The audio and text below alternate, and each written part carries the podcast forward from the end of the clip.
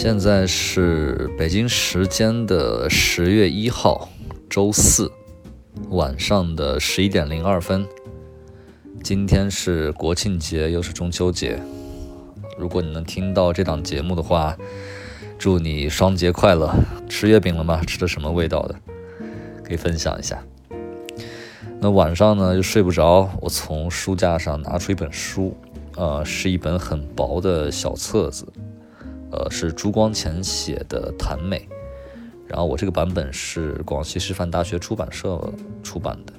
这个书好像是之前很早很早之前在，在我上大学的时候，在一家书店买到的。当时买来以后就没怎么看，一直放在书架上。今天晚上突然，呃，很想看，我就拿下来了。然后在这这个书的前言里面，朱光潜写了一段话，我觉得非常的。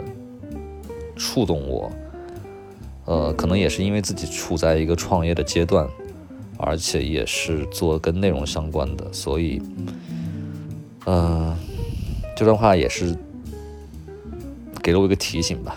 然后我现在就把这段话来念一下：人要有出世的精神，才可以做入世的事业。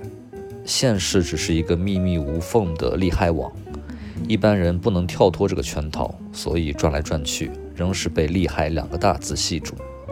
在利害关系方面，人已最不容易协调，人人都把自己放在首位，欺诈、凌虐、劫夺，种种罪孽都种根于此。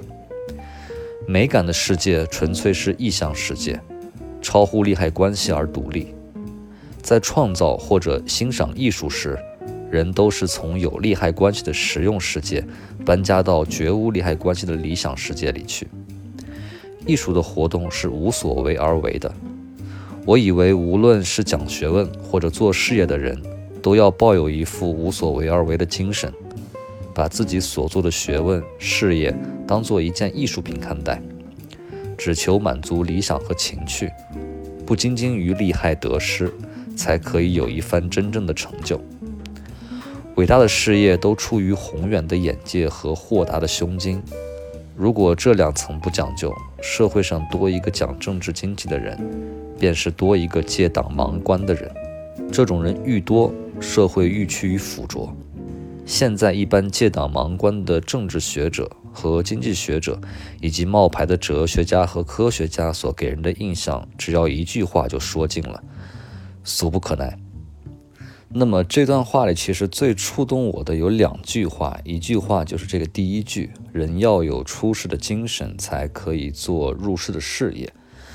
这个也是我目前感到非常深刻的一点，就是如果你没有很强大的精神力量的话，你再去创业也好，或者做呃做什么工作也好，或者创作一个作品也好，其实是很难有一个很强大的动力去维持下去的。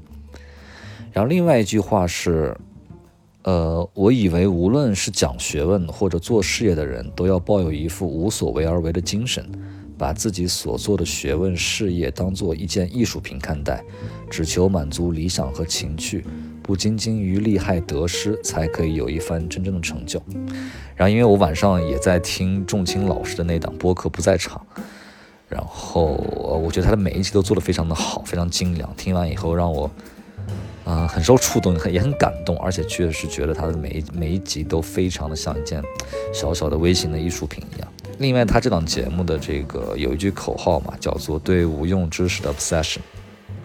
然后虽然他是这样说，但是你会发现这些无用知识里面的，呃，它有一种美感在，这种美感是我们平时在生活当中你可能不会去细究的，或者说你也不会去了解到，呃。